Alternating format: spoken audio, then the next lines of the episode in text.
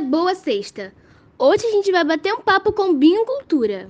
Filho de um carpinteiro e de uma dona de casa, Binho Cultura começou a ler prematuramente dos 3 a 4 anos. As placas da rua Vila Aliança, conjunto habitacional de Bangu, onde nasceu e se criou, foram seus primeiros objetos de leitura. Também é escritor e pai da festa literária Fliso. Agora na Escola FM, Girl Power, empoderamento feminino e cultura pop. As minhas as dificuldades que eu passei é, desde criança, né, a, a principal que me trouxe até aqui foi a ausência do livro. Meus pais não, não tinham é, poder aquisitivo e nem a cultura de comprar livros. Minha infância vem lá na década de 80, então, mesmo assim, é, a minha avó, que era governanta numa casa de família lá no Grajaú, minha avó ela trazia livros, brinquedos e ela me deu a condição de estudar no jardim de infância, onde com quatro anos eu fui alfabetizado e cheguei na escola pública com já sabendo ler, que era uma grande, né, um grande avanço naquela época. E eu era uma criança prodígio e então, mas assim, eu não tinha livro em casa. Ainda assim, via minha mãe lendo a Bíblia Sagrada, meu pai lendo jornal. Ainda que eles não lessem literatura, é, eu tive a influência deles como leitores. E foi muito importante para mim, que vivi ao longo da, dos anos da infância e adolescência é, amando livros, mesmo com a ausência deles. Na adolescência eu começo a escrever, escrever rap, né, que eu gostava muito de funk, e aí eu gostava de escrever um funk melody. E aos 18 anos eu montei a primeira biblioteca comunitária de onde eu moro, aqui na Vila Aliança, após ser constrangido pela professora de língua portuguesa, porque eu confidenciei com ela que eu não teria condições de comprar o livro paradidático é, daquela coleção Vagalume. E aí ela explanou isso na turma, me constrangeu, eu evadi da escola. Com 18 anos eu montei a primeira biblioteca comunitária. E assim o livro foi se fazendo presente. É, com 28 anos eu me formei cientista social, mesmo com todo atraso nos estudos, eu me formei cientista social, é, fundei o primeiro centro cultural aqui da, da Vila Aliança. Aos 33 anos eu lancei meu primeiro livro, é, contando toda essa experiência. O nome do livro é A História que eu Conto. Lancei pela editora Aeroplano.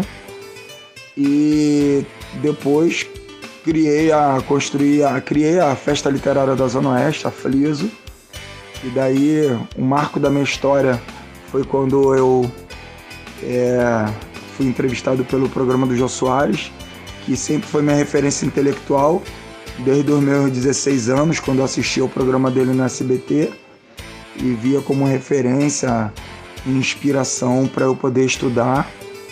E mesmo fora dos padrões estéticos no Brasil, o Jô Soares, ele sempre se destacou pela inteligência.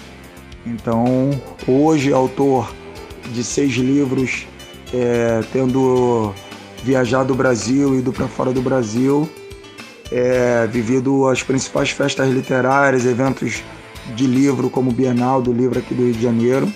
Eu sou um cara muito realizado mesmo. Bom, as maiores lutas do povo preto no Brasil hoje é, perpassam, é, para mim, a partir do livro didático.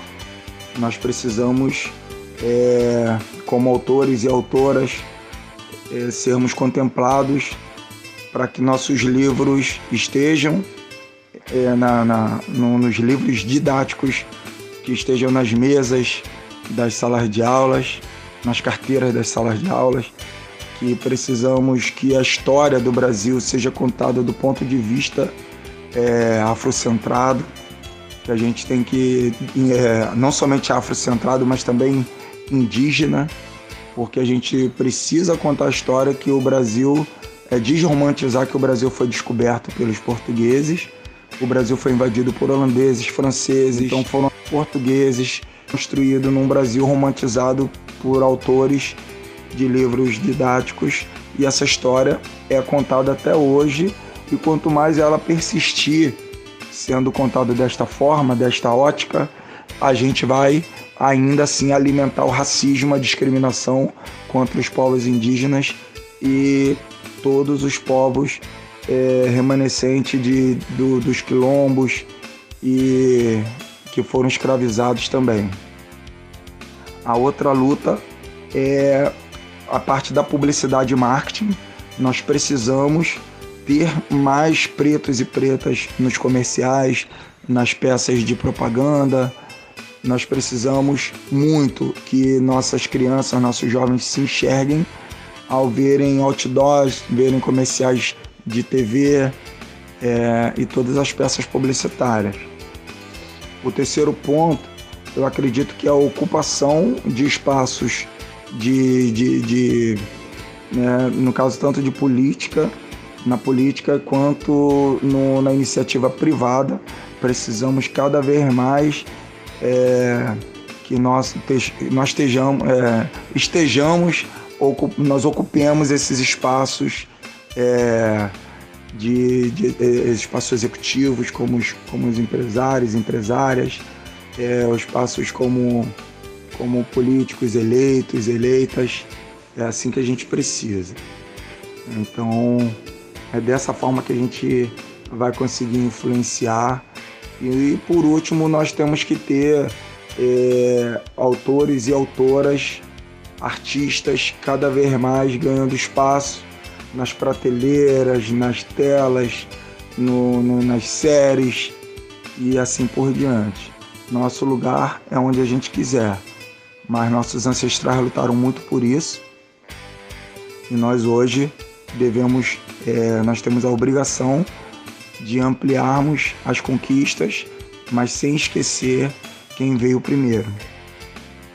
E agora eu estou aqui criando a a Embaixada das Favelas, que é hoje é a menina dos meus olhos, onde vai ter um estúdio musical, é, vai ser um, estúdio escola para ensinar produtores musicais, é, gravar CD, DVD, enfim.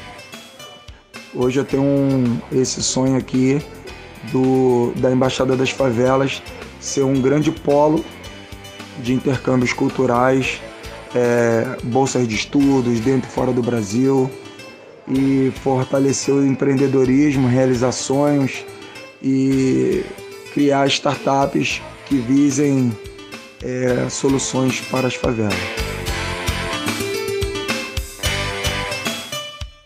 Valeu, galera. Até amanhã. Ruth Martins para a Rádio Escola FM. Você ouviu na Escola FM Girl Power. Você vai crescer uma de nós. Quando damos nossas mãos, nos tornamos poderosas. Porque juntos somos invencíveis. É tão bom poder sorrir e o mundo iluminar.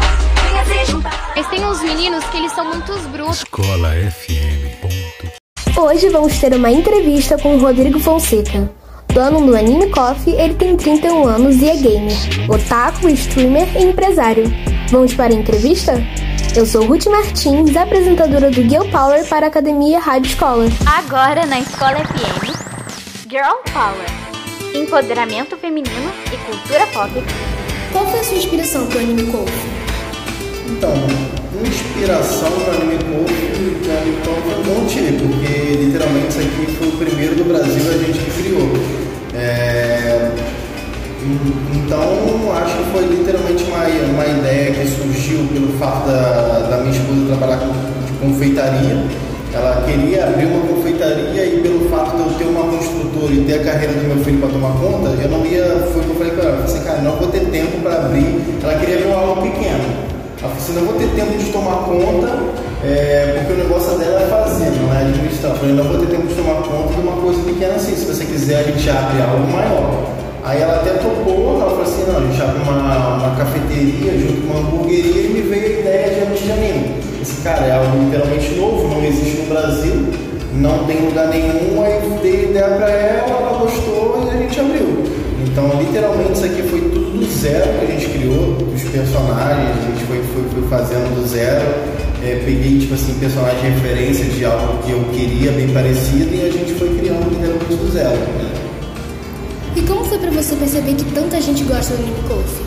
Ah, é, da Anime, da Anime Coffee eu meio que. Eu sabia que o pessoal ia gostar, é, pelo fato de. Principalmente no Rio de Janeiro ser algo muito carente de coisas de, de anime, essas coisas lá pra São Paulo tem bastante, porque tem a liberdade, mas aqui no Rio de Janeiro é algo bem carente. Eu, eu confesso que quando eu pensei em abrir Anime Coffee, é, eu pensei em abrir lá para São Paulo, é, lá para São Paulo não, lá para Zona Sul. Só que pelo fato de ser algo literalmente novo, assim, ah, eu vou trazer a galera da Zona Sul para cá, porque eu sou daqui de Nova Sul. Eu falei, vou fazer o contrário, vou trazer a galera da Zona Sul para cá e tem gente que vem da Zona Sul, da região dos lagos, de vários lugares do Rio de Janeiro para cá, entendeu? O que você acha sobre o mundo geek?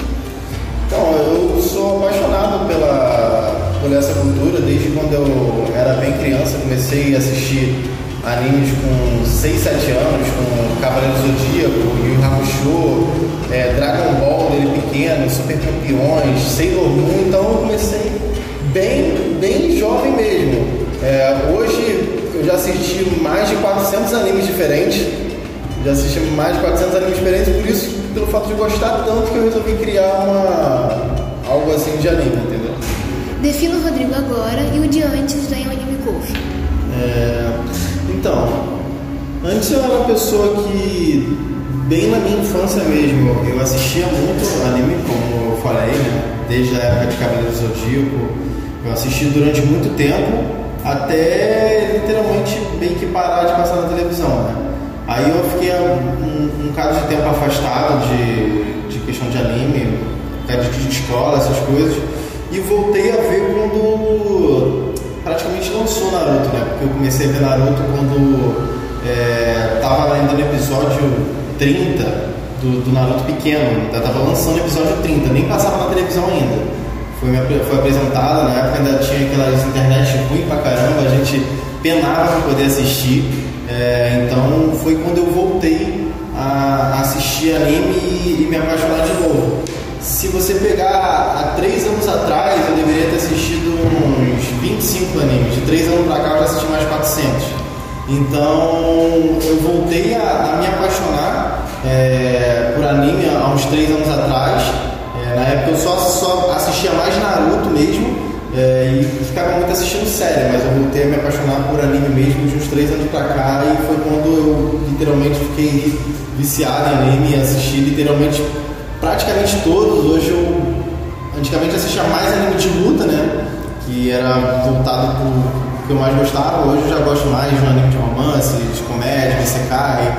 Então hoje eu sou bem bem eclético em relação ao anime. Pra mim anime antigamente era Dragon Ball, porrada e luta. Pra mim isso era anime. Hoje eu já gosto mais de assistir um romance, uma comédia romântica, então tô bem eclético. E foi nisso que, que me deu a vontade de abrir Anime Coffee. Não foi é, um desejo de criança abrir isso aqui, mas desde quando eu voltei é, a assistir anime com, com, com essa com essa, com essa, com essa proporção, né? é, era uma coisa que, tipo assim, eu sempre queria ir em eventos, eu sempre queria estar antenado. Eu, eu fiz o lançamento de. Eu criei uma comunidade de Naruto do Brasil. A maior comunidade de Naruto do Facebook era minha, Naruto Brasil. Era minha. Tipo assim, hoje eu não tomo conta mais porque eu nem uso mais Facebook, mas foi eu que criei. Ela tem mais de 160 mil membros. É, foi eu que criei ela. Até com isso, eu fui chamado para poder fazer a estreia do jogo Naruto Chuboruto Shinobi Striker. Foi eu, o Fred da Nimereva, o, o Dalton Silveira do Anime United e o Tio Orochi. A gente foi fazer o teste do, desse jogo, né? A Bandai chamou a gente para poder fazer o teste do jogo. E isso foi me tornando, fazendo me tornar cada vez mais apaixonado por, por esse mundo, né? É, e a idealização da Anime Coffee foi justamente por isso, pelo fato de eu gostar é, muito da cultura e realmente ver que o nosso estado era algo muito carente disso. É, então a idealização da foi- veio através de uma pessoa que era apaixonada por isso e realmente não tinha nenhum lugar para ir. É, como teve, vieram várias pessoas aqui e comentaram, pô, a gente que gosta, a gente ficava muito refém de, principalmente quem gosta de fazer cosplay, de eventos específicos para poder ir. Então eles esperavam loucamente ter um evento para poder ir participar e se vestir daquilo que, que queria, né? Com a Anime Coffee não, ela pode vir aqui qualquer dia com a roupa que ela quer, ser quem ela sonha ser e isso é o, o grande diferencial desse negócio, né? É, pessoas que muitas vezes ficavam reclusas, não gostavam de sair de casa justamente pelo fato de ah, não, não, não se sentirem aceitas em certos lugares Aqui ela pode ser quem ela quer ser, sem ninguém julgar. Além de não julgar, pessoas vão querer tirar foto com ela. Entendeu? Então esse foi o grande diferencial de eu, de eu querer fazer Anime Coffee e de todo esse projeto tá dando certo da forma como tá dando, entendeu? Você está pensando em fazer outro Anime Coffee na, em alguma parte da Baixada? Então, é, na Baixada em si, pelo menos por enquanto, eu, eu não estou pensando, porque como a, isso aqui é algo muito, como é que eu posso muito específico. Eu tenho um público muito específico que eu não, não posso abrir outros perto porque vai um ficar disputando com o outro. Entendeu? Então, meu plano, assim, eu vou a, a fazer ele um modelo de franquia, mas vão ser poucos é, espalhados pelo Rio de Janeiro. Por exemplo, eu vou fazer um na Zona Oeste, vou fazer um na Zona Sul, vou fazer um no interior, vou fazer um na região dos lagos, justamente para não ter é, é, esse conflito de pessoas, é, em vez de ir para um, vai para outro. Então, é até uma garantia mesmo para as pessoas que vão entrar de, de fazer uma franquia, né, pelo fato de não ter muita disputa. Porque, vou dar um exemplo, não tem lógica eu ter um anime coffee aqui e ter outro em Belfort Roxo. Porque as pessoas de Belfort Roxo, eles vêm para cá. Vem gente da Zona Sul para cá, entendeu? Então não tem lógica eu abrir vários locais é, aqui na Baixada justamente para poder tirar é, cliente um de outro, porque é algo muito específico, entendeu?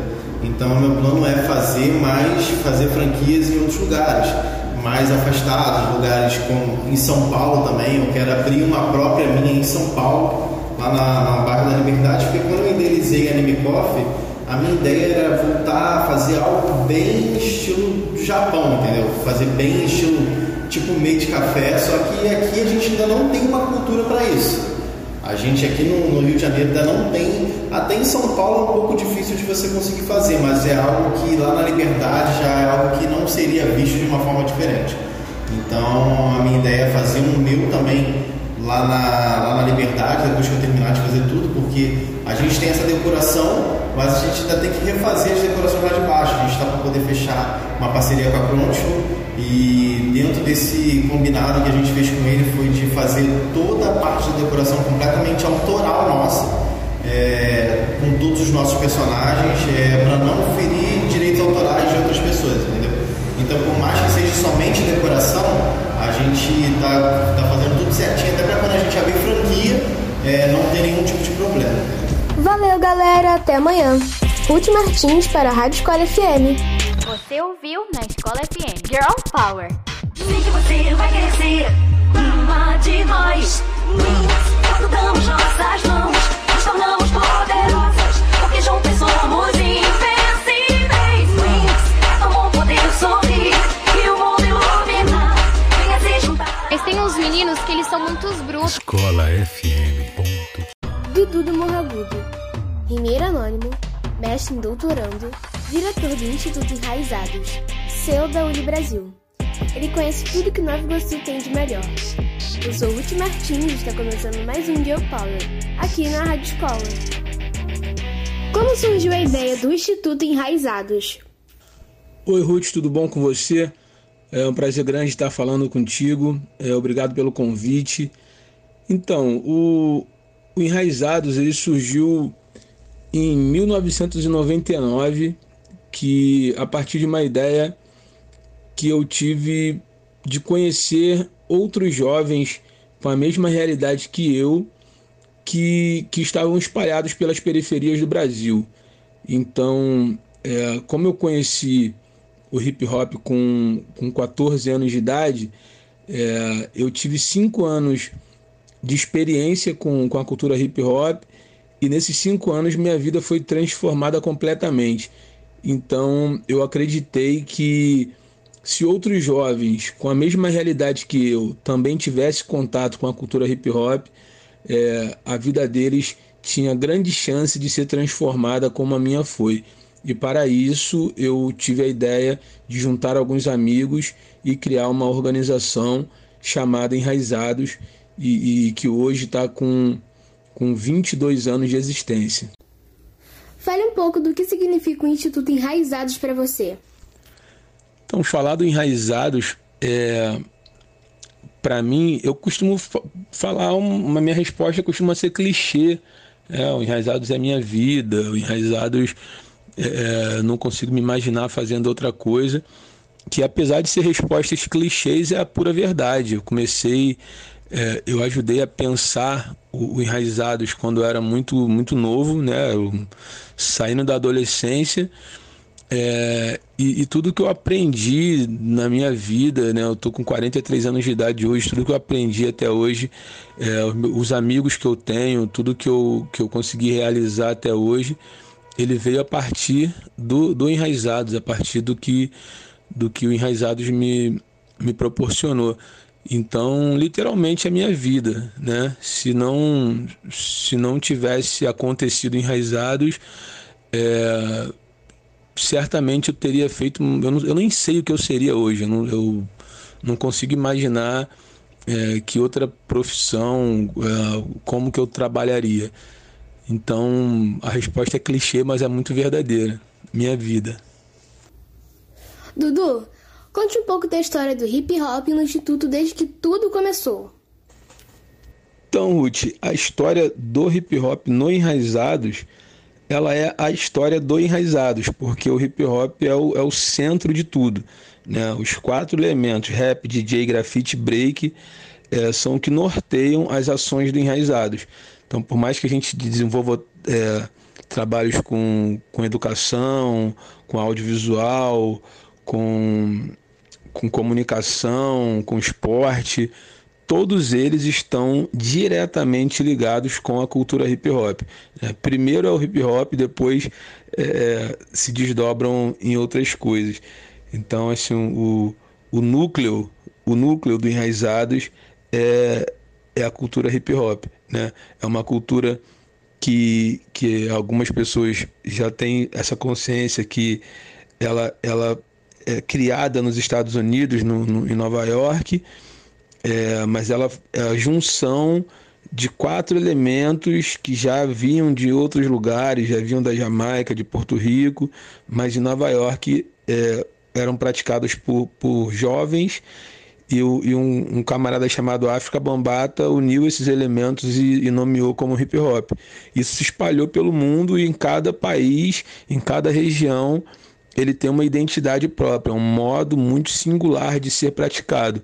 Aqui no Enraizados, a gente também tem esse modo singular. A gente acredita é, em valores que são passados a partir da cultura hip hop. É isso que a gente passa para a juventude. E, e, como o hip hop por si só, na sua essência, ele já é feito de artes integradas, de uma mistura de algumas artes, a gente não vê problema em misturar essas quatro artes com mais um monte de outras coisas. Então a gente integra cada vez mais o hip hop com outras artes, é, é, com outros movimentos, com outras culturas, porque isso enriquece mais, né? Isso, isso enriquece mais a gente como pessoa, isso faz a gente é, valorizar mais a cultura que é desenvolvida no nosso país e até mesmo em outros países. Então, o, o que a gente preza muito aqui dentro do Enraizados a partir da cultura hip hop é, é o respeito. Né? A gente é, é, se respeitar principalmente nas nossas diferenças. Então acho que o hip hop me ensina isso. Então por isso que a gente coloca o hip hop como o núcleo, o núcleo da nossa instituição. Fala pra gente, Dudu. Quais os tipos de atividades culturais e educacionais são oferecidos no Instituto?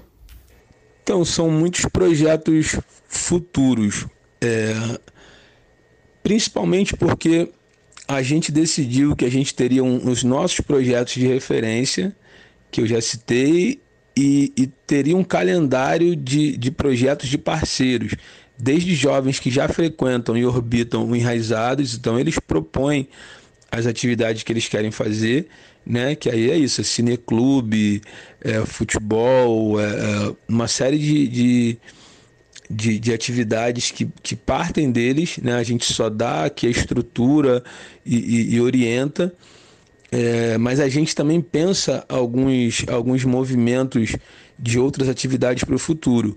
Um deles que está em desenvolvimento, está acontecendo, é o nosso pré-vestibular, vamos chamar assim, que é o curso popular Mãe Beata de Emanjá. A gente, a Mãe Beata de Emanjá é uma Ialorixá aqui de Nova Iguaçu que lutou muito pela, pela educação, é, lutou contra a intolerância religiosa, foi uma grande feminista, uma grande mulher é, e a gente quis homenageá-la porque o nosso, grupo, nosso, nosso curso é um curso de formação crítica, né? É um curso que ensina a gente é, é, como que a sociedade funciona e qual é o nosso papel na sociedade. Então a nossa ideia é além de, de, de criar um espaço de troca para as pessoas que querem adentrar a universidade, querem experimentar a vida acadêmica, mas também de acompanhar essas pessoas dentro durante esse processo acadêmico. Então, para a gente também é importante isso, por isso que a gente está criando uma rede de educação. Eu, eu já tinha falado antes, é, volto a falar, eu, eu sou doutorando em educação, sou mestre e doutorando em educação pela Universidade Federal Fluminense.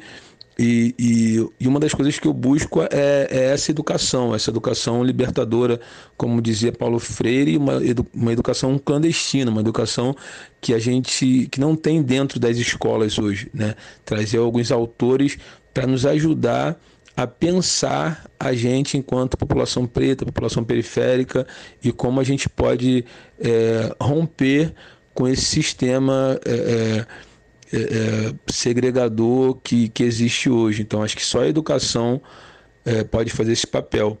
Então, é um dos projetos, um dos nossos pilares agora que a gente está tá entrando. O curso tem três meses de duração e está todo vapor.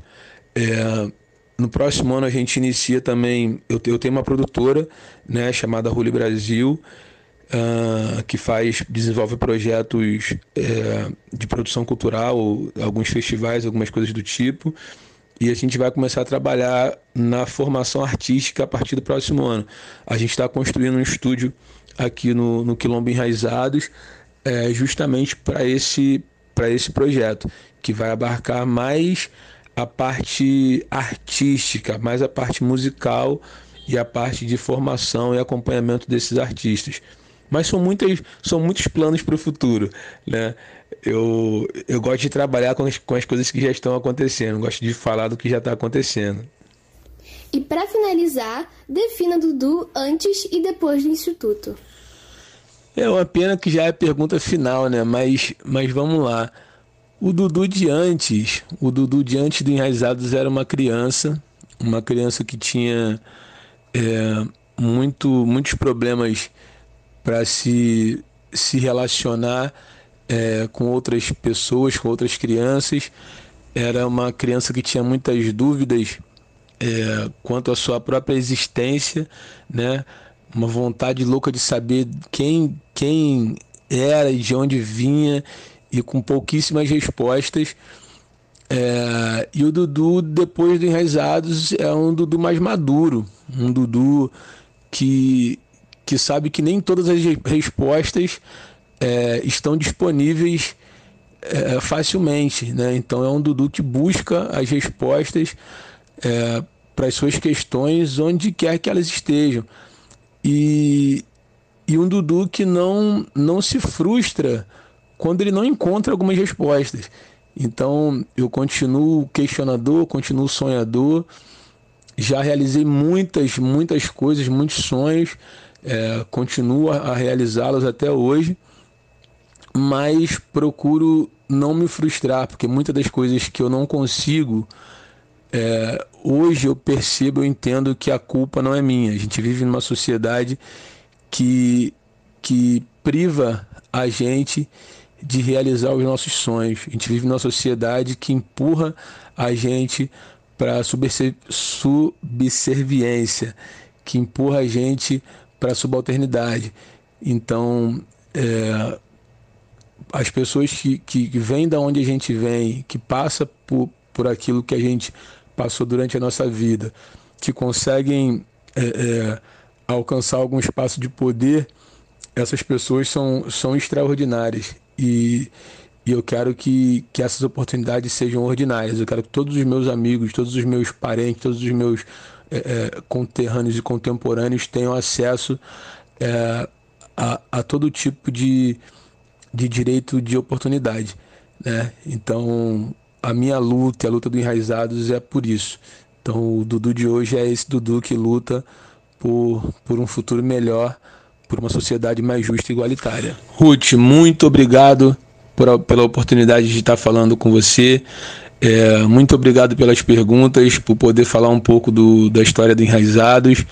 É, deixo o convite para você, é, sua família, sua equipe, para vir conhecer aqui o Quilombo Enraizados, aqui em Morro Agudo, Nova Iguaçu. É, e já sou seu fã, né? Tô te seguindo nas redes sociais, tô acompanhando aí tudo que você posta.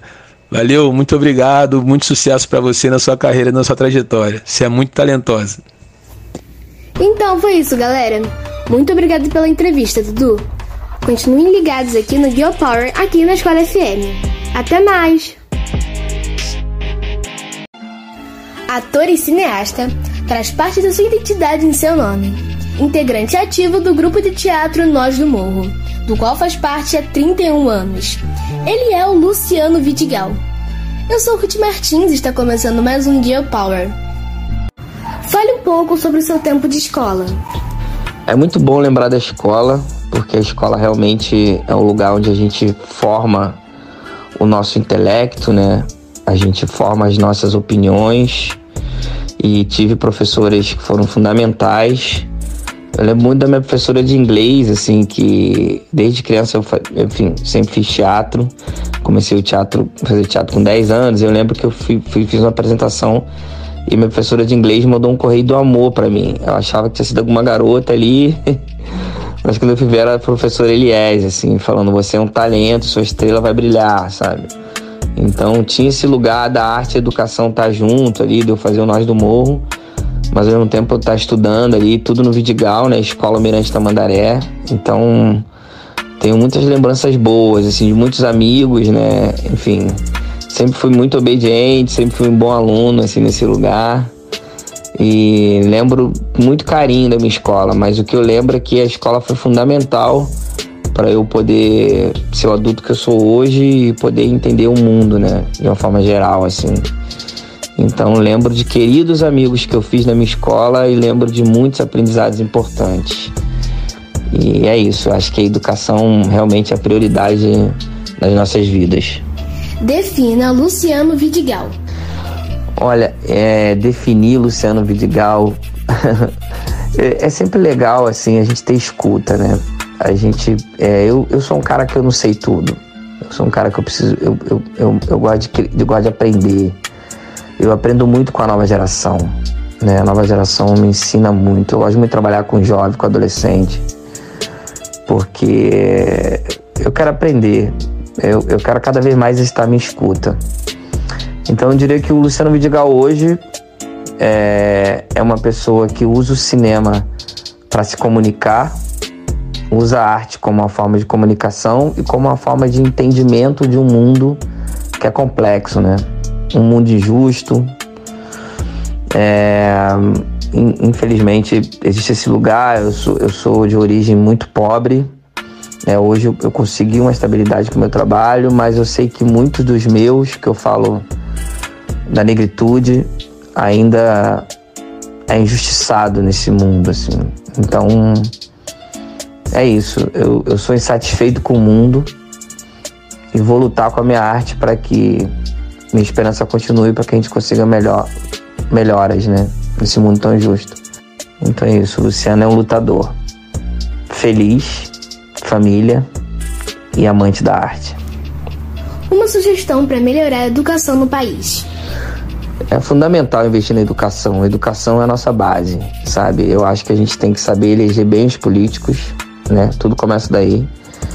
O nosso dedo tem um poder, né? Quando a gente vai votar, tem um poder, né? Para que a gente é, fique atento a esses políticos que se preocupem com políticas públicas, né, que possa a política pública possa incentivar e melhorar dentro de, enfim, muitas legislações que possam favorecer o nosso povo. Então eu acho que tudo começa daí, o berço começa daí, a gente saber eleger bem, sabe? E é fundamental, acho que assim, a gente vê vários países aí que, que são ditos evoluídos, né? Eu, eu tive o privilégio de viajar o mundo e eu pude realmente perceber as mudanças da civilização, enfim, tudo isso, ela começa no berço da educação. Então, é fundamental os nossos governantes, nossas empresas privadas também investir na educação para que realmente a gente tenha um país melhor. Eu acho que a gente só vai conseguir avançar de muitas coisas, entendeu? Até eu falo de uma forma geral, acabar com a violência, entendeu? Com racismo, com homofobia, com machismo. Acho que tudo começa na escola, assim. É fundamental a gente ter boas educações e referências, né? A própria escola tem que ter uma diversidade, sabe? Para que a gente tenha referências.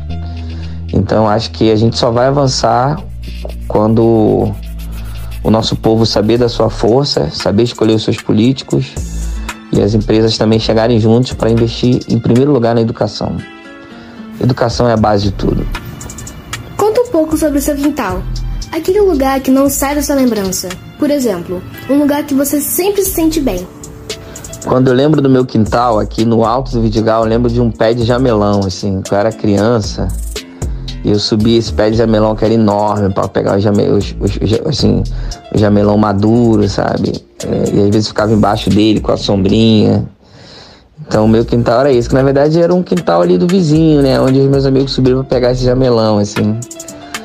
Mas o quintal é uma coisa. Tem uma fase que é fale do seu quintal que você será universal, né? Então eu acho que é uma coisa muito autêntica, uma coisa, uma coisa muito original, né? A gente lembrar do nosso quintal e coisas inesquecíveis, né? É, mas o que, eu, o que mais me sentia bem era a laje. A laje era o momento que eu poder ver a cidade do alto, né? Essa é uma visão que eu tenho. Eu uso muito isso nos meus filmes.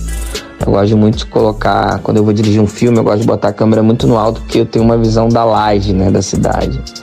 E soltar pipa, né? Soltar pipa era não só no meu quintal, mas na laje, era a minha maior terapia, assim. Contato com ar, sabe? Ver aquela coisa colorida no céu. Isso me fazia muito bem. Fale um pouco do seu corre. Eu, eu hoje eu, eu posso dizer que eu sou uma pessoa privilegiada, assim, porque eu comecei a estudar arte com 10 anos. Hoje eu me, me tornei, sou um cineasta, sou ator e eu vivo do que eu amo. Então quando você trabalha com o que você ama, com o que você escolheu, desde cedo eu já descobri essa minha vocação. Assim. É um privilégio, assim, para mim. Não é fácil viver de cultura no Brasil, né? é muito difícil, né? Mas hoje eu, eu, eu, eu me sinto privilegiado nesse lugar porque realmente é difícil. E eu gosto de trabalhar, né? Eu gosto, eu sou muito é, competente no que eu faço, a competência é, é, fundamental, mas eu gosto de trabalhar, então eu trabalho muito, assim. É, e agora eu fui pai, né? Minha filha tem um mês e 20 dias, eu vou tentar administrar essa coisa do meu corre, que é realmente agora eu estou mais como diretor de cinema. E realmente exige muito né? A gente trabalha muito com quando a gente vai fazer um filme, enfim, exige muito nosso tempo, mas eu vou depois do meu próximo projeto eu vou realmente tentar administrar mais com essa questão da paternidade, que é sempre foi o meu sonho também ser pai. Então meu corre é um corre louco, é um corre agitado, mas eu amo, eu adoro. É um corre que eu amo. Alô, Escola Rádio FM. Aqui quem fala é Luciano Vidigal. Queria dizer para vocês que é um prazer enorme poder falar com vocês. Muito axé! Então foi isso, galera. Até a próxima! Quer saber mais sobre Luciano Vidigal e seu corre? Acesse suas redes sociais, arroba Luciano Vidigal. Ruth Martins para a Escola FM.